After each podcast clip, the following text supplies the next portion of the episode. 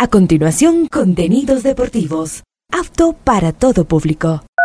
Este programa de información y comentarios deportivos conduce John Lester Hidro. A esta hora, Ondas Cañaris, su radio universitaria católica, presenta Onda Deportiva, con toda la información local, nacional e internacional de los deportes. Comenzamos.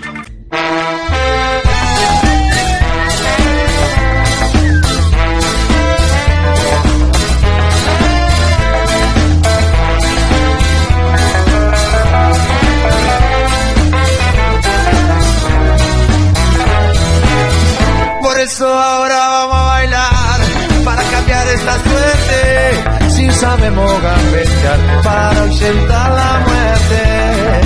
Vamos a bailar para cambiar esta suerte. Si sabemos gambetear para ausentar la muerte. Iniciamos con la mejor información en Onda Deportiva. Hola, ¿qué tal? ¿Cómo les va? Buenas noches, qué gusto saludarlos. Aquí estamos iniciando la programación hoy viernes 26 de enero, programa 1364. Vamos a hablar del Deportivo Cuenca, como habíamos indicado en la mañana, y vamos a tener también un periodista invitado, Juan Diego Cornejo, periodista cuencano, para hablar del equipo, de su experiencia, porque Juan Diego es un periodista que no solo tiene experiencia, sino tiene credibilidad, que es lo importante.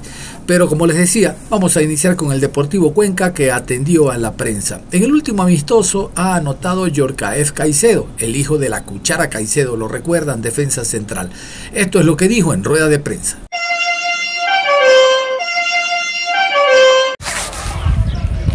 Bueno, estamos ahora con Yorcaef Caicedo, a quien le damos la bienvenida esta mañana a la rueda de prensa. La primera consulta, Dios sea.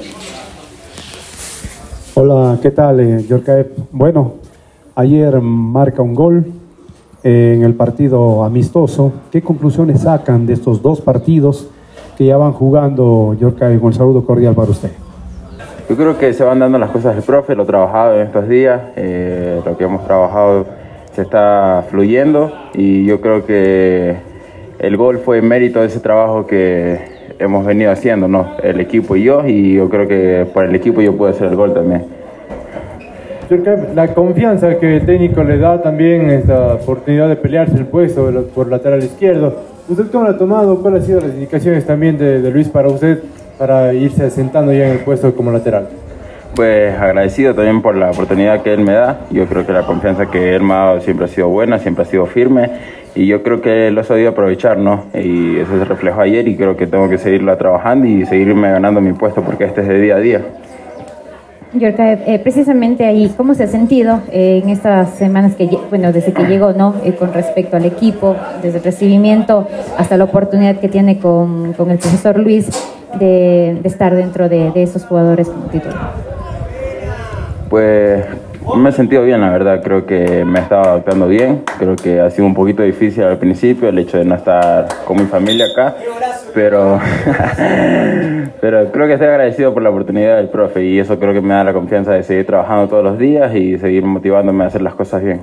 Chorkaev, después de anotar el tanto ayer contra el conjunto de Libertad, bueno, ¿cuál fue su sensación en la parte individual y cómo le fueron las palabras de sus compañeros y del cuerpo técnico tras finalizado el encuentro? Pues la verdad que yo creo que muy alegre porque creo que es el primero de muchos, creo que se van a venir más goles también y fueron felicitaciones más por el trabajo que yo he venido haciendo y creo que eso se ha reflejado en el partido de ayer. Yorkaev, a todo esto ha podido conversar con su papá, con la cuchara, ahora acá le llaman la cucharita, no sé cómo lo ha tomado esto usted en lo personal. Pero la verdad bien, eh, prefiero que me llamen por mi nombre, como le he dicho en una rueda de prensa, yo quiero hacer mi propio nombre. Y creo que mi padre siempre me ha dado el apoyo, aunque ahora es un poco más difícil ya que no estoy cerca de él, pero siempre tengo ese acogimiento, como se dice, de él estar ahí presente, dándome consejos y estar siempre para mí. Un jugador de experiencia a propósito de la que hablábamos de Juan Diego Cornejo es Pancho Mera. Él también habló de estos trabajos de pretemporada y de los amistosos que está realizando el Cuenca. Mañana tiene el de vuelta ante Libertad en Loja. Las suyas creo que más le sirve a él estos dos partidos que ya han realizado, pero ustedes los jugadores, ¿qué conclusiones sacan? ¿Cómo ven al plantel, Pancho? Buenos días. Buenos días. Bueno, creo que estamos avanzando con, con pie derecho. Eh, estamos entendiendo la ideología del juego del, del, profe y lo que nos pide poco a poco lo estamos realizando dentro del campo de juego. Eh, estamos captando muy, muy bien la idea y esperemos seguir puliendo todo eso para, para estar a punto para los, la, el inicio de temporada. ¿Cómo está Francisco? Un gusto saludarle. Ayer ya se realizó, como decía Diego, la práctica de fútbol. También el día sábado frente a genera las indicaciones para usted al técnico. ¿Qué, le ha indicado? ¿En qué puesto eh, para esta temporada? ¿Volante de corte, volante de contención? ¿En qué puesto le ha pedido al técnico que vaya ya asentándose para esta temporada?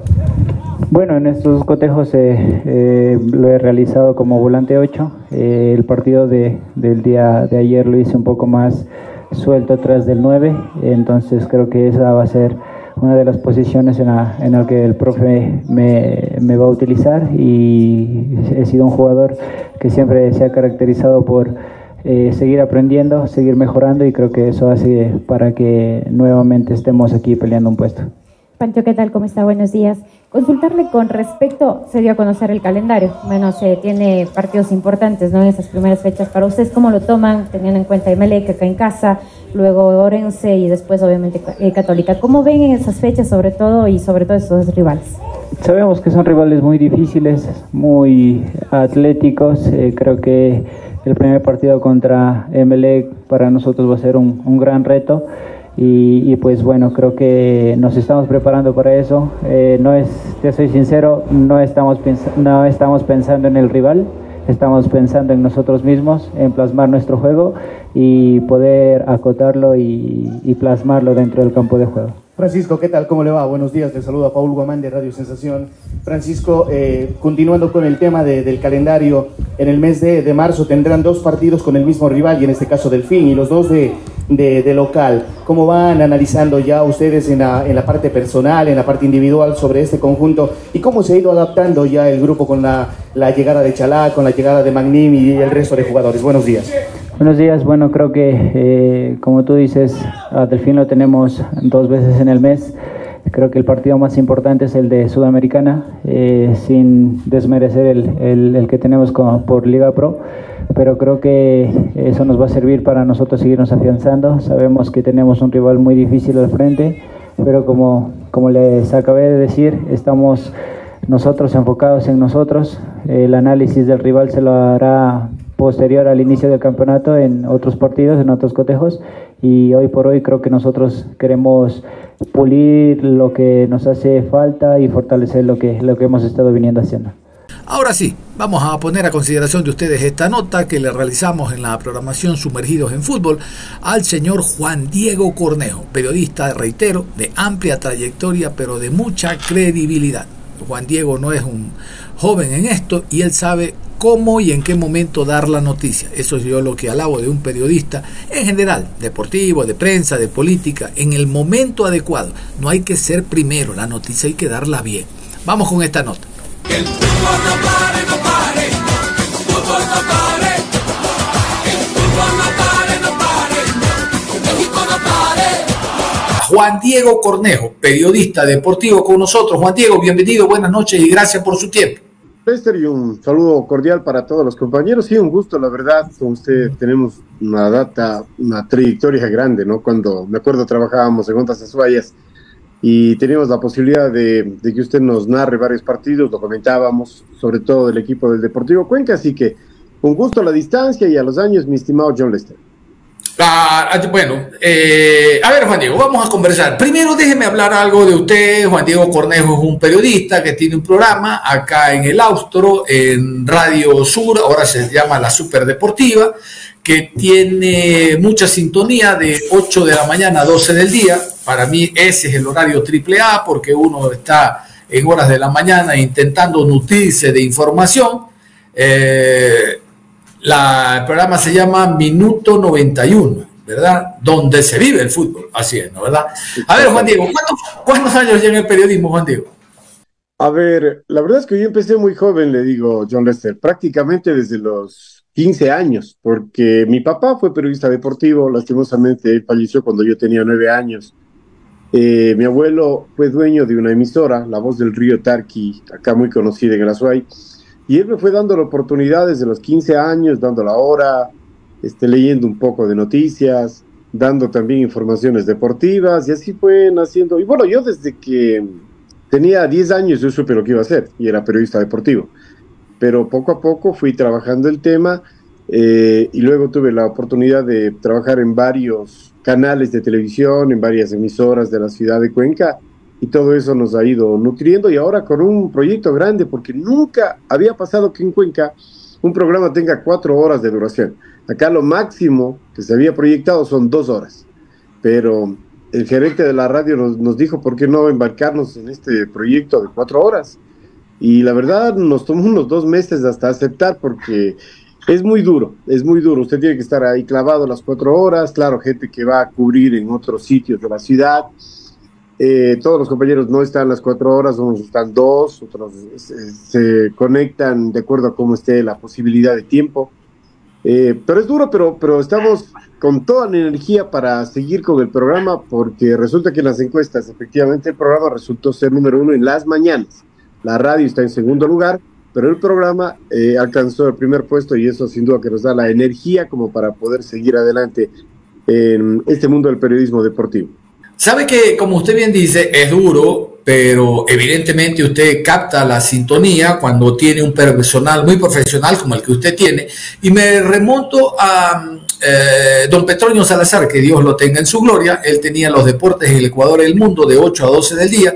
Ahí estaba Romulito, que paz descanse, estaba Pedro Merchán, Gustavo Yepes, eh, Roberto Oña, que en paz descanse, y después llegamos nosotros también de 8 a 12, la verdad que es duro, pero siempre debe haber un base. El base era Petronio. Acá en esta programación, el base es usted que nunca, nunca eh, sale, siempre está de 8 a 12, por ahí el Tigre, eh, este, ¿quién más también entra y sale? El Tigre. Fernando Valareso, Willo Crespo, Santiago Novillo.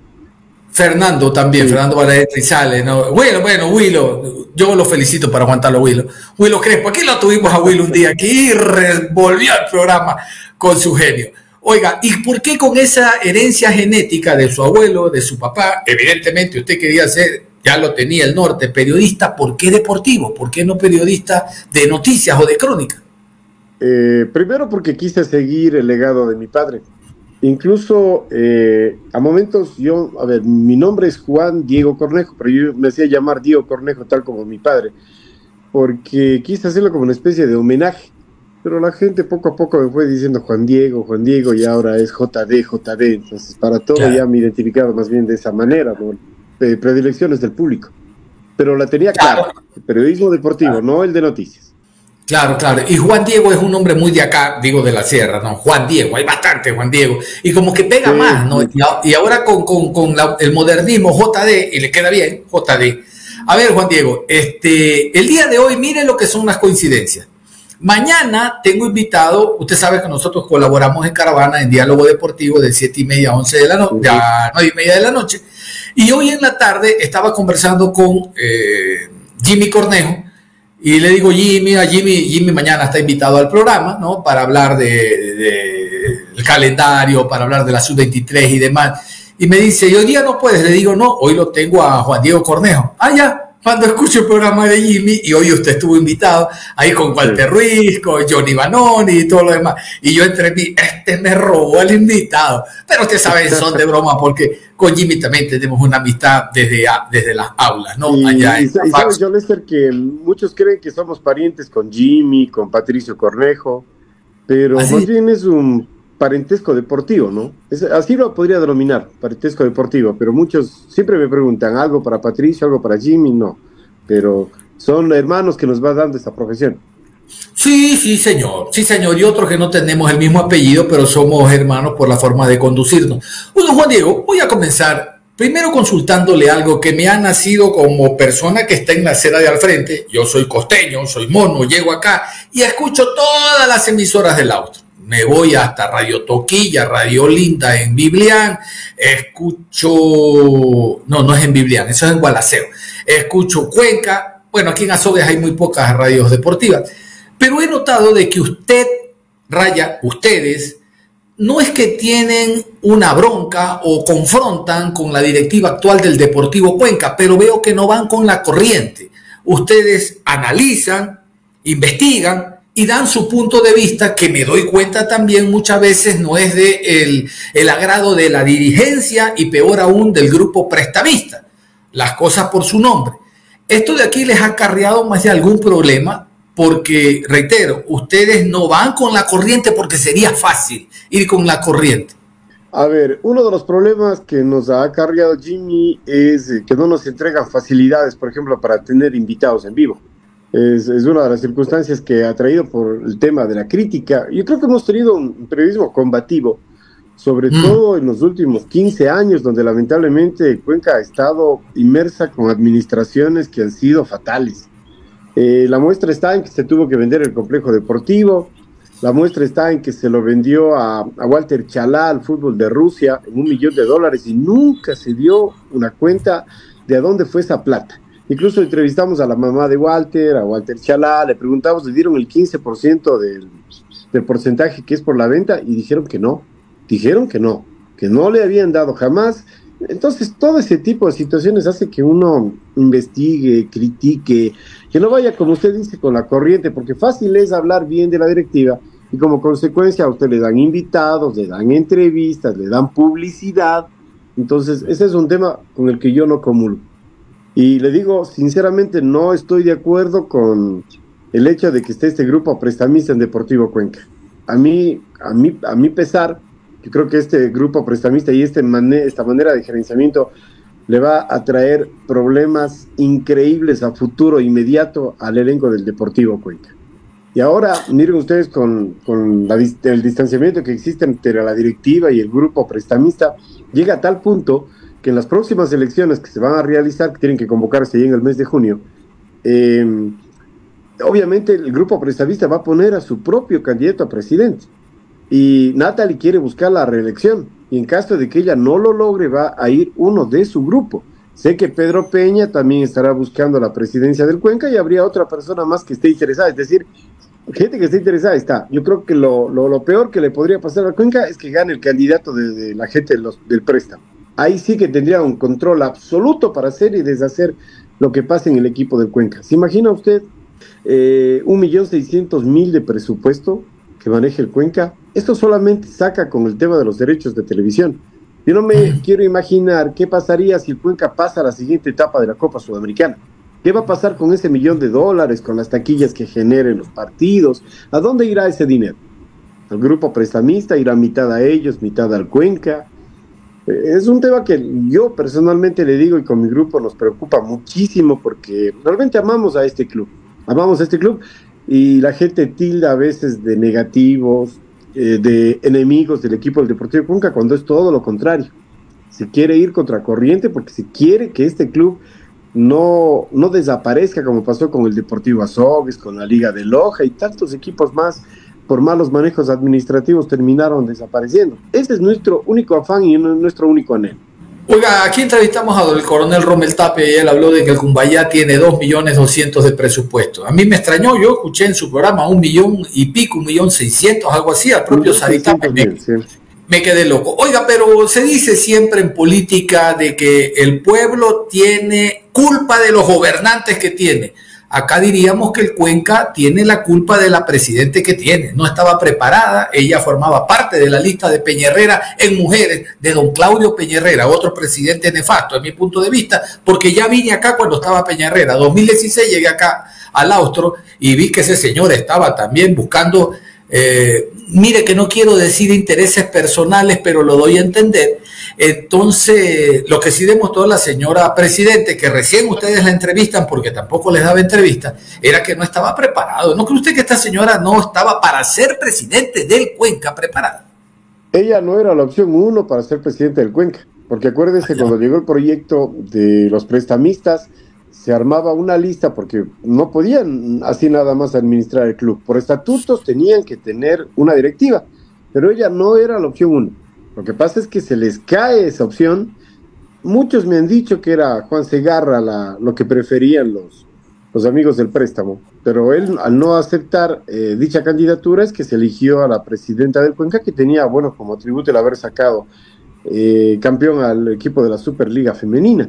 Entonces, con ese cartel se convenció a los votantes y ganaron de forma abrumadora. Pero yo no creo que la figura de Natalie como tal hizo que gane el grupo prestamista las elecciones.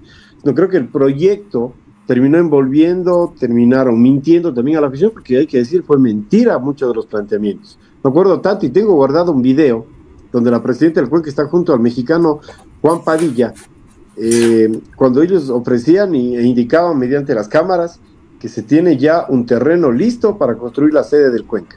Resulta que ganaron, nunca hubo nada. Después ya metieron pretexto de que no, que eran canchas del cuartel, que no nunca habían ofrecido. Pero yo tengo el video guardado, en cualquier momento lo puedo pasar y, y van ustedes a, a notar de que fue un ofreci- ofrecimiento no cumplido. Así ganaron las elecciones. Por supuesto que no estuvo preparada. Sí, señor. A ver, este, ya vamos a continuar en este programa, mi querido eh, eh, JD. Empiezan a integrarse los compañeros, que usted los conoce, ¿no? Juan Diego Cornejo, les presento compañeros, un periodista con una trayectoria amplísima acá en el Austro, concretamente en la ciudad de Cuenca, y lo hemos invitado el día de hoy porque el Cuenca es el segundo partido que realiza hoy de, de pretemporada. El fin de semana tiene otro. El de hoy fue sin presencia de la prensa, pero claro, el Coco Verdugo, que es un excelente comunicador del Cuenca, iba indicando las alineaciones, quienes marcaban los goles y tal. Eh, y por eso queremos saber algo del Cuenca, porque el Cuenca enfrenta al MLE en la primera fecha de eh, la Liga Pro, ahora que ya se sabe el calendario. Le voy a presentar a alguien que usted conoce, mi querido Juan Diego. Ángel León, Lito León, ¿cómo le va? Buenas noches. Hola, hola mi querido John, ¿qué tal? ¿Cómo le va? Qué gusto saludar con usted, con Juan Diego, como no podía ser de otra manera. Ya lo veo también a Andresito, a Niño Javi, a todos los seguidores de la programación de Sumergidos. La verdad, gratísimo, gratísimo escucharte, mi querido Juan Diego.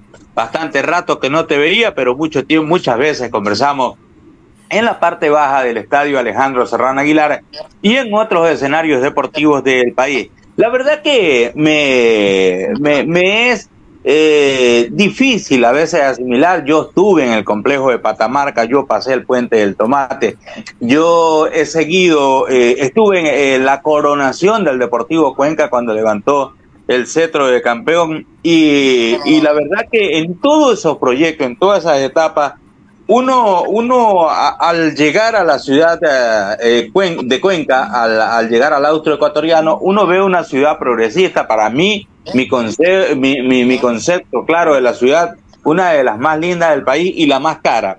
La más cara por el nivel de vida que se ve eh, eh, en el austro ecuatoriano y particularmente en Cuenca. Pero yo siempre me pregunté, ¿por qué ese divorcio acuario, mi querido Juan Diego, entre la empresa privada, que es variada, fuerte y mucha en la ciudad de, Cuenca y en todo el austro, con el equipo de la ciudad?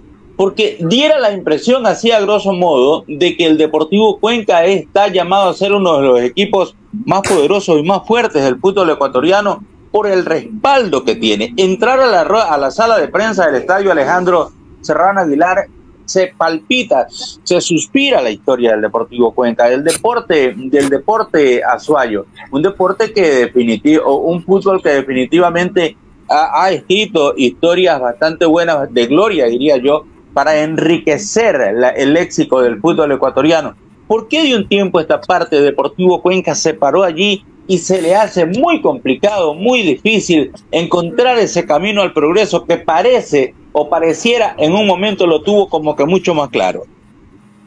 Ah, Ante todo, eh, Ángel, un gusto eh, saludarle y realmente a los tiempos estoy escuchando su, su voz y tener la oportunidad de intercambiar criterios. Le envío un fuerte abrazo a la distancia acá desde la fría cuenca, porque está haciendo bastante frío. Eh, a ver, la falta de confianza es lo que genera que la empresa privada, porque aquí están concentrados grupos económicos muy fuertes en el país. El grupo El Curi, ahora tenemos también al grupo Ortiz, que tiene en, lo- en los moles, tiene construido moles acá en la ciudad de Cuenca, que generan muchísimo trabajo. Eh, hay una serie de gente que realmente podría potenciar económicamente a la institución, pero es la falta de confianza en cómo manejan los dineros del club que impide que eso termine ocurriendo. Claro, en su momento también presentaron su apoyo, pero fue mínimo en la parte económica.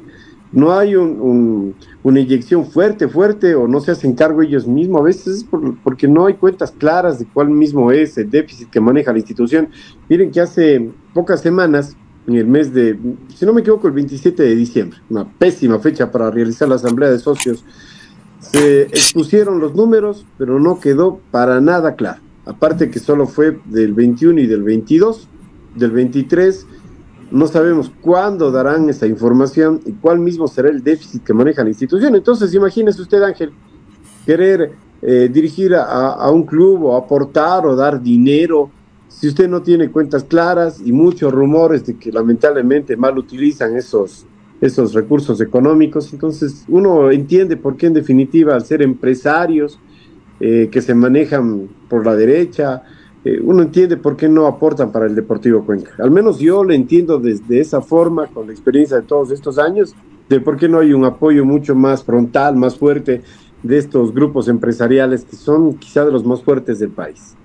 Perfecto. Sí, definitivamente que es así, yo también lo puedo percibir de la misma forma porque no se crea ese círculo confianza, ¿no? Para poder eh, decir, bueno, de aquí partimos, estos son los debes y estos son los haberes que tiene el equipo, pero esta es la planificación con la que nosotros vamos a intentar paliar eh, esta, esta dura situación. El equipo en su momento fue campeón del fútbol ecuatoriano. No podemos, no podemos eh, decir de que Deportivo Cuenca no tiene arrastre, porque el que diga aquello no ha estado en el Serrano Aguilar, no ha visto jugar a Deportivo Cuenca y tampoco se ha comido un seco de pollo en el entretiempo, porque la verdad que el seco sabe sensacional en las gradas del Serrano Aguilar.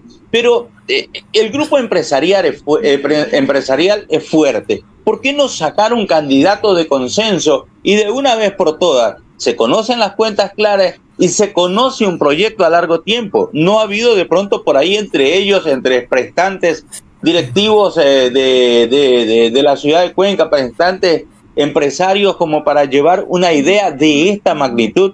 Al menos en los últimos años, Ángel, no ha habido esa intención. Acá siempre se ha comentado por qué los del Curi no apoyan, por qué los Ortiz eh, no prestan también su contingente al equipo de la ciudad, quizá también incluso este, publicitan con otros clubes a nivel del país, pero no lo hacen con el Cuenca por esa falta precisamente de confianza. Así que no, no, no nunca ha habido esa intención. Por lo menos no, no la hemos conocido, no la hemos sabido y no, no, no creo que haya habido el afán de ellos de ir para la presidencia o la vicepresidencia del club o tener la, la comisión de fútbol, no, no, eso no ha habido. Alguna leve ayuda se ha dado a veces, pero no, no nada, nada frontal. Eh, yo creo que el momento en que se tenga una directiva que realmente presente cuentas claras y que brinde la confianza de los empresarios y de la hinchada, ese momento se tendrá la chance o la posibilidad de contar con el aporte de ellos. Y con respecto a lo que usted manifestaba de la, de la hinchada, el Cuenca ha tenido tantos tropiezos durante estos últimos 10 años que créanme, ¿cuál, fue la última participación eh, buena que tuvo el Cuenca que nos hizo emocionar? Fue en el año 2009, cuando se llegó también a la final del campeonato y se perdió con el Deportivo Quito. Me acuerdo que habían mares de gente yendo a Riobamba para espectar el partido, partido que Cuenca lo terminó ganando, con gol de Rodrigo Texeira, nos acordamos. Y desde Cuenca hasta Riobamba, gente con la camiseta del Cuenca. Pero de un tiempo a esta parte, con los malos resultados, alguna esporádicamente Copa Sudamericana, la gente lo que más bien ha hecho es alejarse.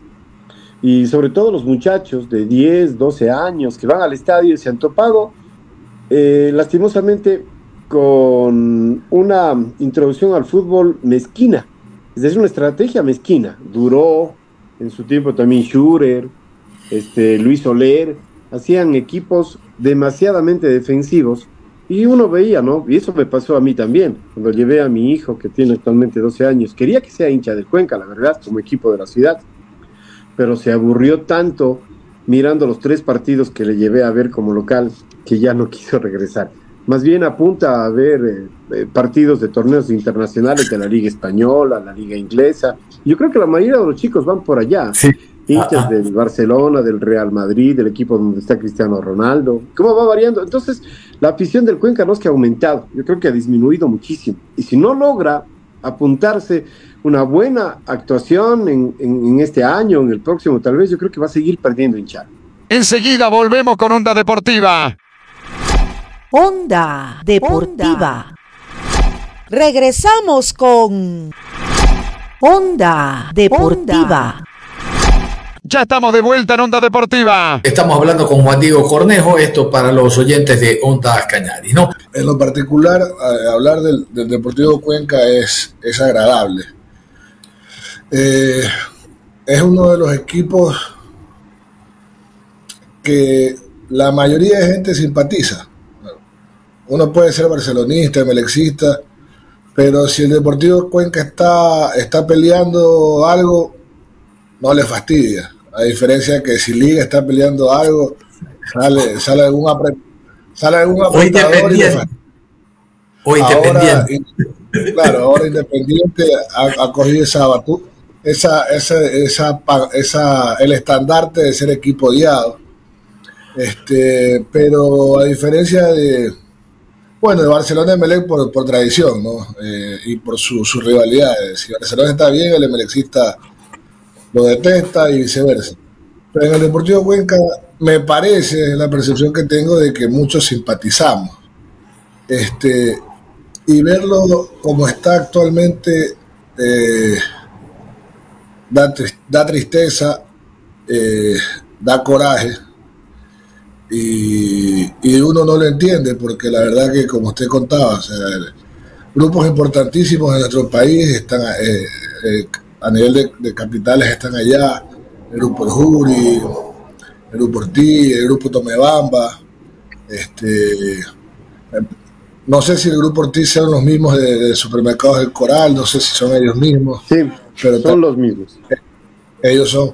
Entonces, este, son, son empresas que, que, crecen y que, y que se hayan alejado del Deportivo Cuenca sí, sí da pena porque es una institución que tiene arraigo popular, que tiene cariño hacia la afición y que uno esperaba que esos momentos bisagras sean para bien. El título del 2004 y esa Copa Libertadores del 2007, si mal no recuerdo, que le ganan a Boca Juniors, que fue también eh, momento bisagra para el Cuenca, pero en vez de, de ser una catapulta fue una caída libre infinita, mi querido Juan Diego. Sí, en el 2009 fue lo de la Copa Libertadores cuando se le ganó a Boca con gol de Edison Preciado, con un estadio lleno y a pesar de unos precios que estaban por las nubes, la gente acudió al escenario deportivo y sí es una de las gestas que uno no olvida. Pero a partir de ese año han habido participaciones leves en Sudamericana, aisladas, eh, eliminaciones y para de contar.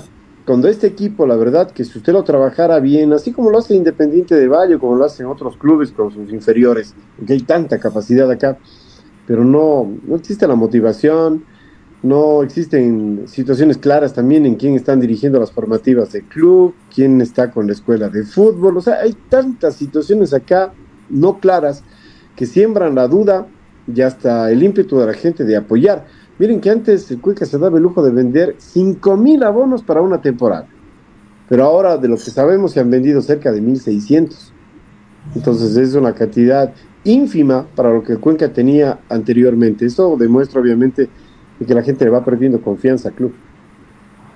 Y miren que tanto es el, el, el arraigo o, el- o la pasión del fútbol en Azuay, que ante la- las malas horas de, del Cuenca han aparecido inversionistas para, para poner plata en el fútbol como este señor de, de Avicet, de la avícola, de la avícola, estos señores de, claro. Sí, estos Él señores se de llama Fernando Cedillo. Fernando Cedillo. Cedillo, Cedillo. Es que, es que no quería equivocarme, casi digo ce- cedeño, no quería equivocarme. Y también este ha, ha aparecido el Cuenca Fútbol Club, que la verdad que tiene un proyecto, por lo menos de lejos se ve, se ve interesante, ¿no? Se ve organizado, se ve que hay una infraestructura, se ve que hay una planificación. Desconozco internamente si, si todo lo que brilla es oro, ¿no? A veces también puede suceder. Pero vemos que este, el fútbol en Cuenca quiere, quiere, eh, quiere seguir estando fuerte, quiere seguir haciendo las cosas bien, pero su estandarte está, está mal.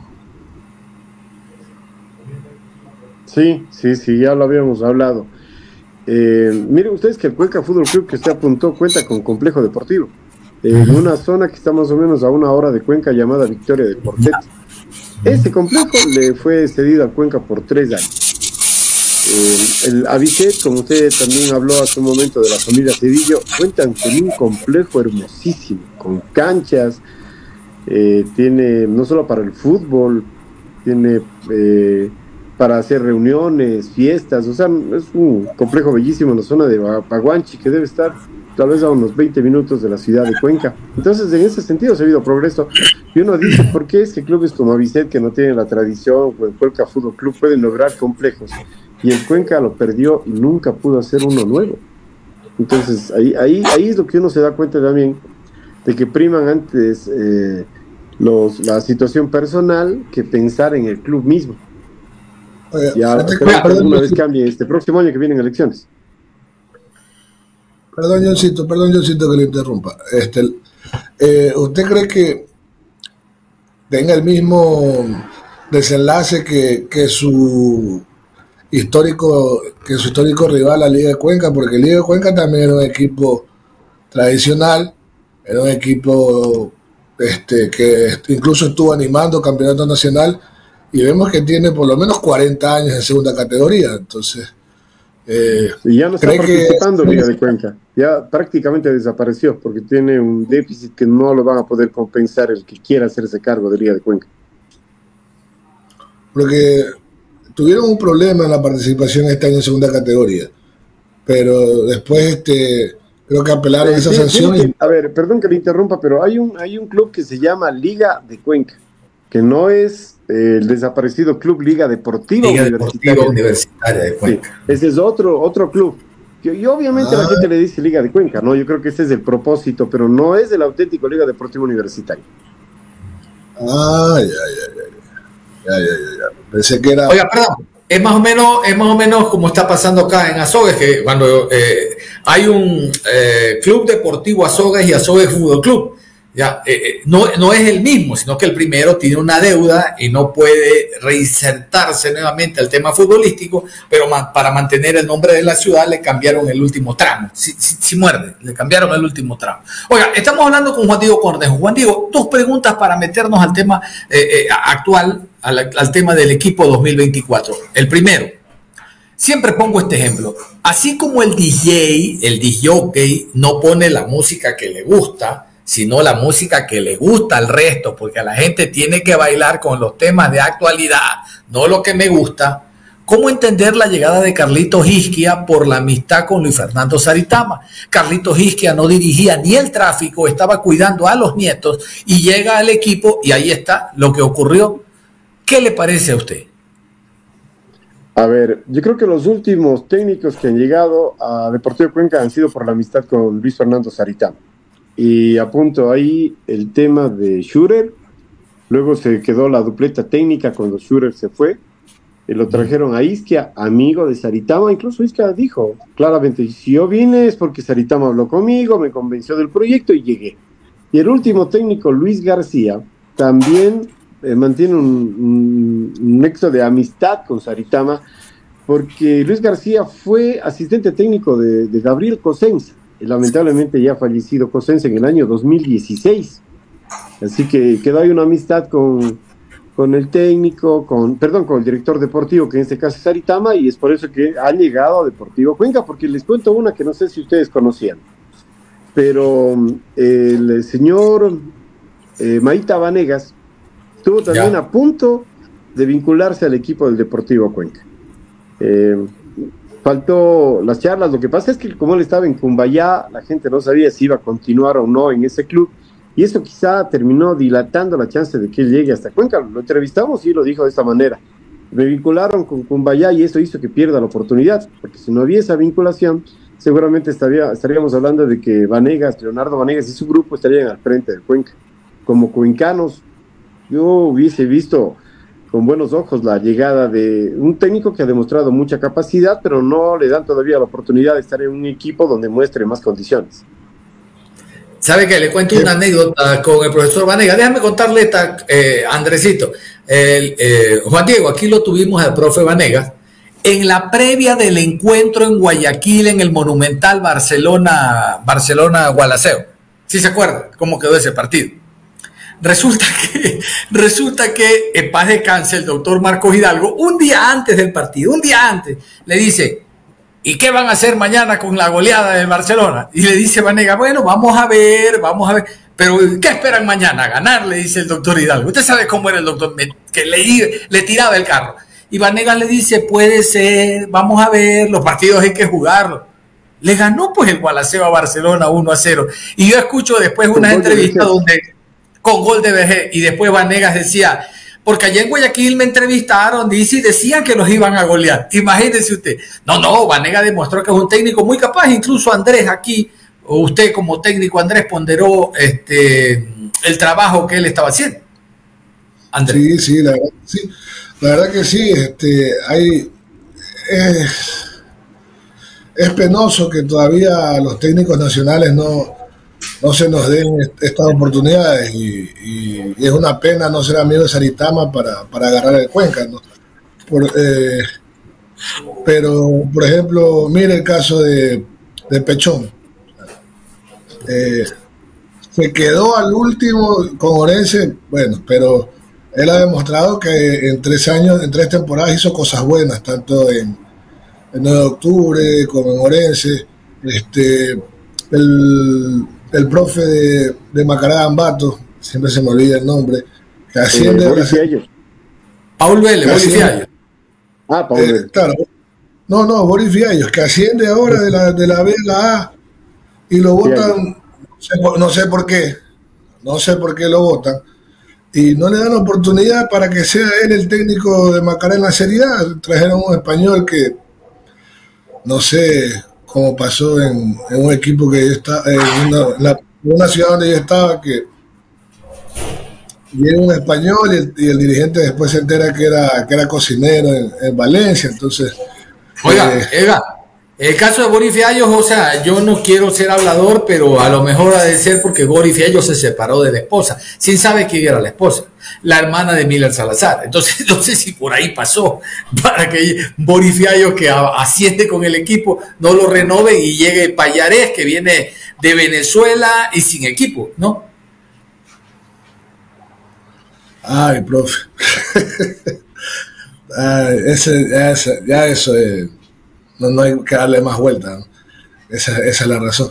Este, por ejemplo, también el mismo, el mismo Paul Vélez, que ha mostrado en todos los equipos que es un técnico capacitado y, no se le ha dado todavía eh, la posibilidad de estar en un equipo, ya no animador, sino un equipo protagonista.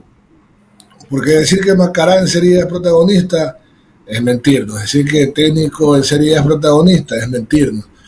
Este, animador, el Cuenca sin duda, pero por ejemplo, un, Barce- un Barcelona, un Emelec, por más que haya pasado horas malas en Nacional, eh, creo que le caía muy bien un técnico como Paul Vélez en su momento. Entonces, al técnico ecuatoriano le cuesta, al técnico ecuatoriano le cuesta bastante tener esas oportunidades.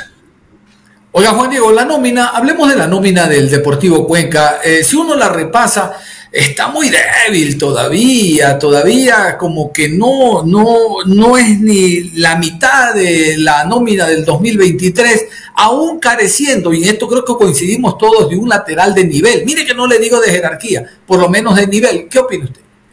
Téngale fe al Hace filósofo. rato, que, hace rato que el Cuenca no tiene lateral izquierdo. Y ahora eh, se, se improvisa con, con Mateo eh, Piedra, que bueno, sí jugó algunos partidos, pero su puesto específico es como central por izquierda.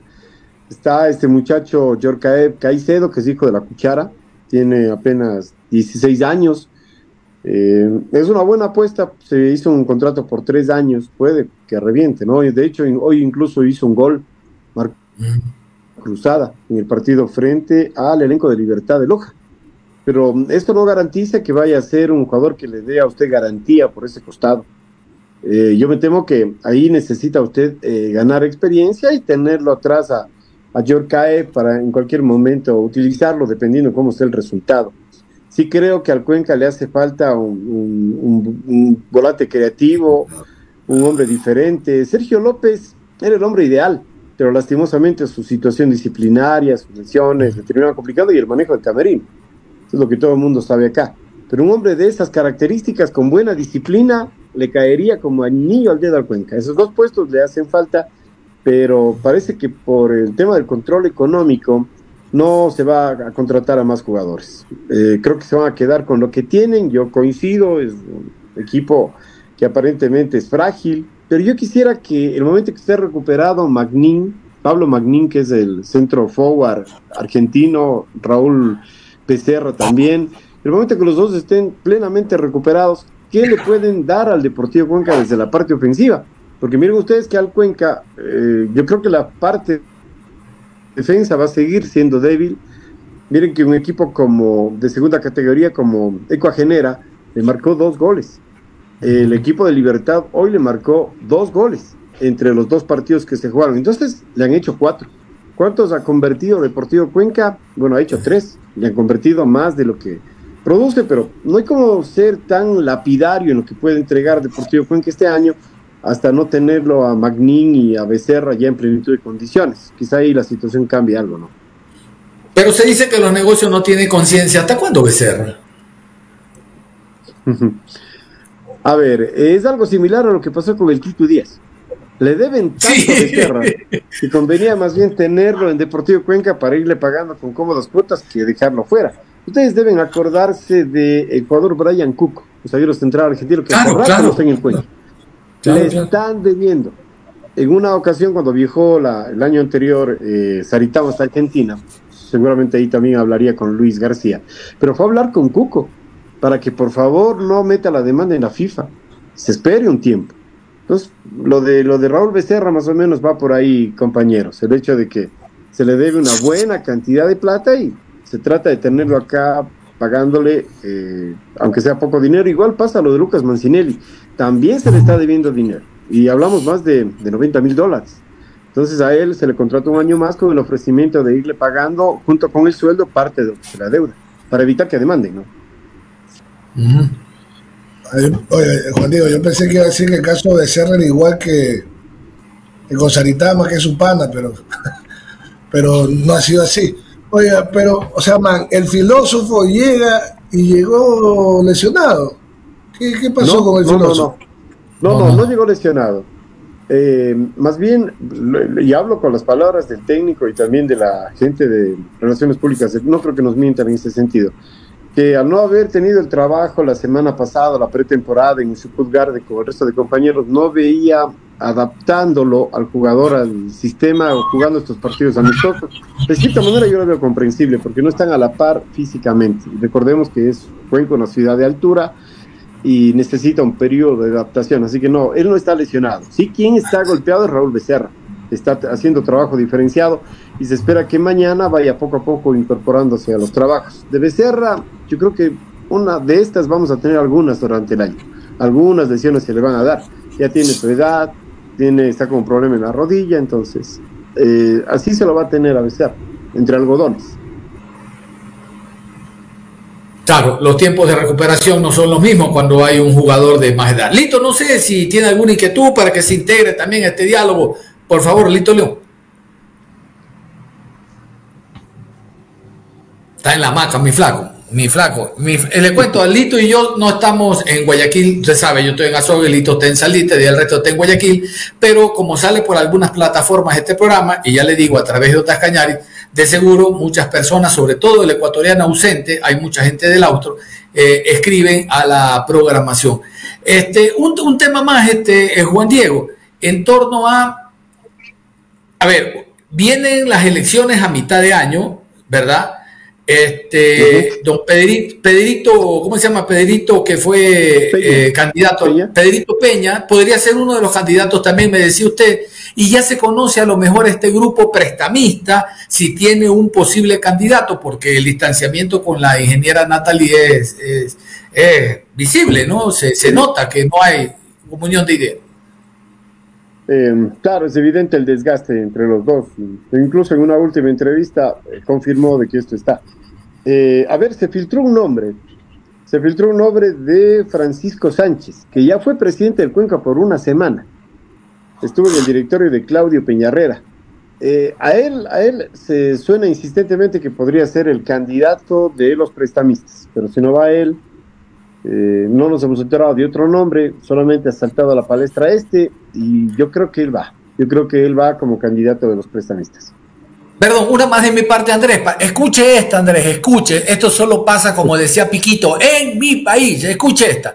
Cuéntenos, por favor, Juan Diego, cómo el Deportivo Cuenca tiene una gerente que creo que vive en España, cobra un cagajal de plata y resulta de que eh, ella es puesta por el grupo de estos prestamistas y no vive en este país, vive en España. Ah, ¿Es algo así, Juan Diego? Sí, sí, sí, sí. Acá es tirado los cabellos. Yo le digo sinceramente que en el tema administrativo se aumentó tanto el rol de pagos contratando a mucha gente recomendada por los prestamistas, pero quienes terminan pagando esos sueldos son los dirigentes del Cuenca. Ellos tienen que hacer la gestión para pagar esos sueldos. Y dentro del rol está Talía Locúa, ella radi- radica en España y según palabras de la presidenta del Cuenca, gana más de 3 mil dólares estando allá a control remoto. Y, mm, más bien la, la, mm, al grupo prestamista lo contrató a Lorenzo Pichizaca, los deben recordar ustedes de Mushugruna, del equipo del MLE. Él viene siendo el representante, la cara visible de los, de los prestamistas aquí en la ciudad de Cuenca, para que vean cuánta plata se dilapida. Creo que si hubiesen hecho las cosas correctamente, no contratar tanta gente con tantos sueldos, se, se hubiese armado un equipo mejor. Porque hasta por inversión, ¿no? Hasta por coherencia le paso al Delfín y obtengo un millón de dólares de la zona de grupos de la, de la Sudamericana, con el tema de las taquillas y todo lo que tiene que ver con esta situación, pero lamentablemente yo creo que están pensando cada lado eh, a fortificar sus intereses, en desmedro de un club que está sangrando, que cada vez sangra más, in- ingresando gente con, con altos sueldos. Le cuento una, no sé si anécdota, pero se quería contratar a una persona más acá en la ciudad con un sueldo de 1.800 dólares. Y cuando usted leyó el título que iba a, lo que iba a desempeñar como trabajo en Deportivo Cuenca, era algo que nunca habíamos escuchado. Y resulta que la presidente del Cuenca, le- creo que llegó a su límite, y le envió una carta a Talía Lujúa diciéndole que no puede aceptar a este nuevo empleado y más con una condición de trabajo que ni siquiera existe. Fue tan, pero tan directa la presidente que terminaron declinando la chance de que esta persona, quien conocemos muy bien, eh, no, no, no trabaje en el equipo rojo. No por la persona, porque lo conocemos como honesto y todo, pero no nos parece que se pueda seguir inflando la nómina de un equipo con puestos inventados, porque esa fue la frase que utilizó. Incluso cuál tenemos la carta. Yo no sé si le puedo hacer llegar en Claro, algún claro. momento esa carta, que la podía, podía haber publicado en redes sociales porque la tuvimos, pero preferimos por el bien del club no hacerlo, pero la tenemos todavía en nuestro poder, para que se den ¿Y una idea de cómo se maneja este grupo. ¿Cuál es el cargo? Oiga, no, no me acuerdo. La verdad tendría que buscar la carta. Como estoy con el teléfono, no, no tengo mucho acceso, pero yo le voy a enviar la, la copia de la carta. Pero algo así ha de ser, Andresito, algo así, gerente del Furin Flurin Funfly derecho, o sea, una cosa, una cosa de loco, Sí, sí. que no existe. Sí, sí, no, y es, es largo el título, ah, es largo el título que le dan. Pero, no, no, o sea, ¿qué, qué puesto va a desempeñar? Saritama tiene también su secretario deportivo, ojo, ¿ah? O sea, hay muchos claro. cargos en el Cuenca. Tiene dos asistentes, dos asistentes. De, de Hacia ese nombre perdón. iba Juan Diego. Hacia ese nombre iba Juan Diego, hacia el de hacia Fernando Saritama. Que en estos 45 minutos este, ha salido el nombre varias veces y no todas han sido positivas. Este, eh, ¿Quién tiene mayor injerencia dentro del club? La presidenta a la que se, le, se la culpa, se la responsabiliza. No le estoy quitando la responsabilidad a ella. O Luis Fernando Saritama en este tipo, en esta, en esta actualidad del club, porque debemos a ver, eh, él es, él es el que toma las decisiones deportivas, al parecer, y está trayendo al club de amigos. O sea, este es el club de amigos de Luis Fernando Saritama. Entonces, que también se haga cargo de, de, de- los errores que está cometiendo él, no solo, pues es más fácil pegarle a, a- la chica, pues no, que a, a un hombre pesado del fútbol. Y yo creo que aquí todos tienen que ver en el asunto de Cuenca, tanto los prestamistas, que para mí vinieron con, con piel, de, con piel de oveja. Eh, la, la, la, la directiva de Cuenca también tiene mucho que ver al, haber firmado un contrato de gerenciamiento prácticamente obligados porque necesitaban 200 mil dólares para salvar la categoría del club. Y fíjense ustedes, no sé si lo conozcan, pero mm, si es que el Cuenca quiere decirles a los prestamistas hasta aquí no más, eh, tendrían que pagar una cláusula de salida de 5 millones de dólares, sumado obviamente a los 2 millones 200 que han prestado. ¿De dónde va a sacar el Cuenca 7, mil, 7 millones 200 mil? Y los intereses deben estar creciendo, de estos 200 mil sobre todo. Eh, para que vean nada más cómo está la situación de este Deportivo Cuenca, que no, no ve, se contratado a un, a un eh, abogado que es muy conocido en el país, que era incluso defensor de un expresidente acá ecuatoriano, para que vea la posibilidad de algún camino legal que puedan decir hasta aquí nomás, muchas gracias, hasta luego, y no pagar esa penalización. Eso es lo que se está buscando. Pero hasta el momento creo que no han encontrado porque no, no se ha dicho absolutamente nada. Y los prestamistas le están pidiendo a Natalia Villavicencio para entregar más flujo económico que firme un documento donde se le entrega total, total potestad en la administración del club. Ella no quiere firmar, créanme que en este estamos con ella, a pesar de que no compartimos muchas de las decisiones que ha tomado desde que asumió el cargo de presidente, pero eh, en esta la apoyamos porque está parada eh, de una manera firme para no entregar esa firma. Porque ahí sí sería prenderle totalmente al equipo deportivo Cuenca la, la potestad a estos señores extranjeros, eh, sobre todo al mexicano Alejandro Méndez. Sí, señor. Oiga, en honor al tiempo de Juan Diego, no nosotros, porque nosotros vamos hasta las 11, vamos a terminar ahí. Vamos a terminar, ya voy contigo Martín, vamos a terminar ahí la nota, porque Juan Diego tiene que descansar. Yo le prometí que era 10, 15 minutos, pero realmente que la entrevista se puso sabrosa. En todo caso, se la dejo picando, Juan Diego. En otro momento podemos nuevamente estar conectados para eh, este tipo de entrevistas, donde al no haber la publicidad permanente, constante, se puede hacer eh, notas más distendidas. Eh, le digo, por suerte no es tan como un equipo que yo conozco, de cuyo nombre no quiero acordarme, que el hijo del presidente contrata jugadores sin que el técnico los pida y es comisionista del club. No con plata del papá. El papá es el presidente, pero resulta que es con plata del club. Ese es otro tema que algún día lo hablamos, maestro. Como no tengo la prueba tangible, dice, dice Willow, no tengo la duda, pero tengo la certeza, una vaina así, no puedo decir qué club es. Mi querido Juan Diego, nada más, lo dejo usted en la parte final. No, muchas gracias. Eh, Más bien ha sido un gusto para mí conversar con ustedes, con eh, eh, gente que no veía mucho tiempo como, como Lito León, eh, y desearle realmente éxitos en su programa. Este, ya le estoy siguiendo a propósito en redes, así que lo voy a ver muy constantemente en horas de la noche. Y queda comprometido también mi señor John Lester. ¿ah? Yo lo espero en mi programa uno de estos días también para conversar. Les deseo todos una buena noche. Se acabó el tiempo en Onda Deportiva. sabemos gambetear para ahuyentar la muerte.